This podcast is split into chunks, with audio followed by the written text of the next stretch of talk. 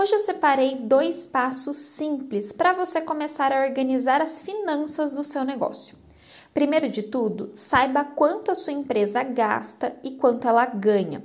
Parece simples, mas é o primeiro passo. Durante um mês, anote exatamente tudo que a sua empresa gasta e ganha nos mínimos detalhes.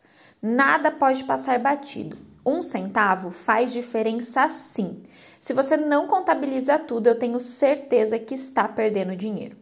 E se você tem o costume de misturar dinheiro pessoal com o dinheiro da empresa, comece anotando quando o dinheiro foi gasto com algo pessoal, sem julgamentos.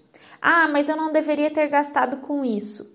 Não interessa, o importante é registrar a informação. Depois de tudo anotado, é hora de fazer um detox financeiro. Com o fechamento do mês em mãos, sente com a lista de gastos e avalie o que eu poderia eliminar, diminuir ou substituir do meu orçamento.